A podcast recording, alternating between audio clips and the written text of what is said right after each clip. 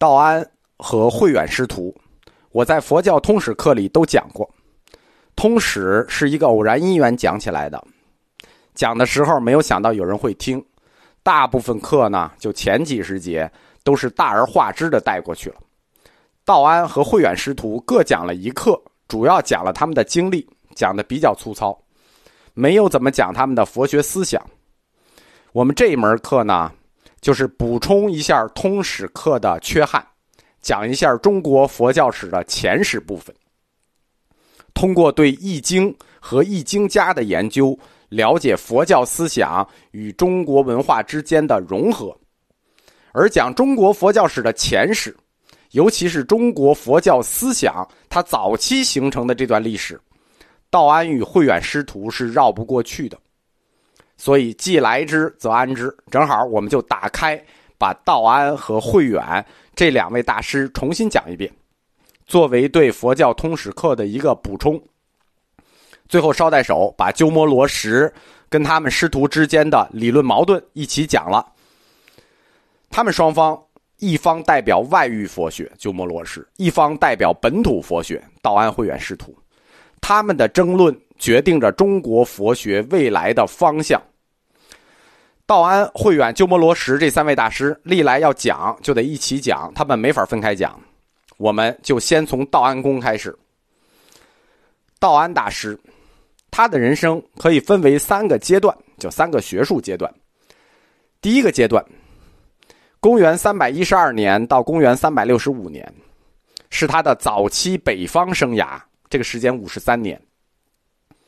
第二个阶段，公元三百六十五年到三百七十九年，就是道安在襄阳时期的十四年。第三个阶段。公元三百七十九年到三百八十五年是他在长安时期的六年。我们先要了解一下道安大师的第一个阶段——北方生涯。他的北方生涯时间很长，他到南方的时候已经五十三岁了。在古代，五十三岁是个很大的年纪。这个年纪就不用在古代，就是现代，一般人的思想都已经固化了。大师之所以是大师，就是在于他始终拥抱变化，不是那种固步自封，而是在原来的基础上继承和发展。我们理解道安公求学游历于北方的早年生活，我们才能理解后来襄阳佛学中心在中国佛教史中所发挥作用的根源到底是什么，包括此后他在长安易经时期的贡献。鸠摩罗什大师那个史无前例的伟大易经，实际就是在道安公的铺垫下取得的。道安的早年北方生涯，深刻的影响了他后两个学术时期——襄阳时期与长安时期，进而影响了整个中国佛学的思想史进程。在道安公最后的日子里，就是长安时期啊，虽然远在长安。但是他仍然站在北方学派佛学北方学派的立场上，不断的对南方庐山慧远僧团以及整个南方佛教施加着深刻影响。在公元三百年到四百年这个世纪，就这个的世纪初，我们前面讲的都是南方佛学，北方佛学呢？北方佛教曾经在世纪初非常兴盛，有两个佛学重镇，佛教重镇不叫佛学重镇。一个是河北南部的邢台地区，一个是河南北部的安阳地区。这是这一百年的初，北方佛教的两个重镇。为什么是这两个地方呢？原因很简单，后赵曾经在这两个地方建都。后赵的皇帝石勒、石虎相续在这两个地方建都。后赵的国师是神僧。佛图澄，道安作为佛图澄的弟子，他是在夜度过的他宗教生涯的早期的。夜是个古代地名，实际就是那个安阳。我们说两个北方佛教中心，河北南部的邢台，河南北部的安阳，道安就是在河南安阳度过的他的北方生涯的早期。他的老师佛图澄死于公元三百四十九年。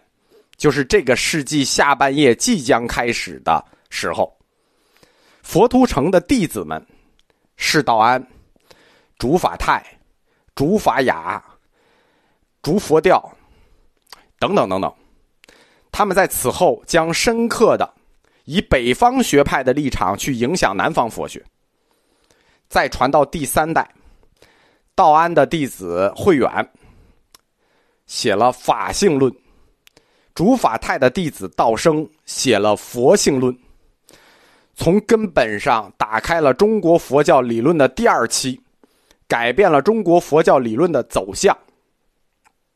从这个角度讲，我们都应该亲切的称呼佛图澄老师一声师祖。不幸的是。从佛图城之后，因为佛图城是公元三世纪到四世纪，它初不是四呃三百年到四百年初出现的。从佛图城之后到长安佛学再兴之前，很长一段时间，我们对北方佛教完全不了解，只知道有两个曾经兴盛过的佛教中心——安阳与邢台，而且这两个佛教中心的影响力曾经远播山西与山东。但也只知道这些了，剩下的我们就不知道了。为什么呢？因为北方的统治者是少数民族，五胡乱华，对吧？我们又在歧视胡族了。胡族的特点就是这样：第一没文化，第二爱打仗。你没文化，你就不爱记事儿，对吧？不爱记录的事情。你爱打仗，你爱打仗，你有资料，你不也得被战火给毁坏了，给烧了，对吧？所以北方佛教的文字资料就很少，相对呢。相对而说，它的历史遗迹、建筑遗迹还比较多，但是这些建筑历史遗迹呢，也以石造像为主，木头的很少啊，因为纸能烧，那木头也能烧，也是战火毁坏了。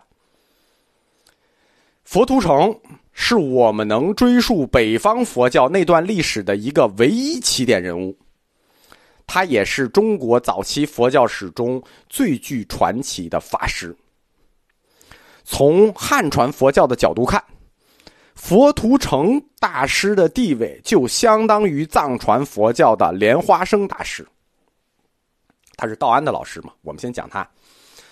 佛图澄在中国，就是北方战乱的时候，刘聪的匈奴军队即将灭掉西晋的前一年，他来到中国，来到洛阳。刘聪的继任者刘耀。迁都到长安的时候，就把洛阳和中国北方的东部留给他的合作者接族领袖石勒。合作者啊，生意做大了以后，这个合伙人、合作者往往会是你最大的敌人。于是石勒成为了赵政权强大的反叛者，那北方的汉赵政权就正式分裂了。前后赵为了争夺。到底谁姓赵，就陷入了混战。佛图澄这位神僧，他拥有一个特殊的神奇技能，叫预言。他及时的预言了未来的胜利者，于是他投靠了反叛者石勒。石勒，他出身于奴隶，不认字。有些人的能力啊是天生的，直觉就是这些天生能力中最重要的一种。石勒就是那种靠直觉做选择的军事首领，他一生的成功都是靠直觉的冒险，竟然还都对了，啊，这就很可怕了，对吧？你每次靠直觉，最后还都对了。凡是靠直觉选择和运气成功的人，往往都特别崇拜神通与预言，比如大富豪呀。比如做金融的呀，做期货、做股票，凡是靠这种直觉与运气成功的人，他们都特别崇拜这个预言，因为他们相信，冥冥之中不仅仅是运气让他们成功了，而是有神加持。因为对普通人来说，那一次两次的叫运气，而这些人呢，他们觉得我这么成功，我次次都对，对吧？把把赌对了，那肯定是有神力加持。所以他们就特别崇拜神通与预言。石勒与佛图澄，一个靠直觉，一个会预言，那这不就一拍即合了吗？石勒皇帝就被佛图澄的神通和预言打动了，你哪儿也别去，你就跟着我。佛图澄就被留在皇帝身边，专业的预测战斗的结果。非常幸运的是，预测的相当的准。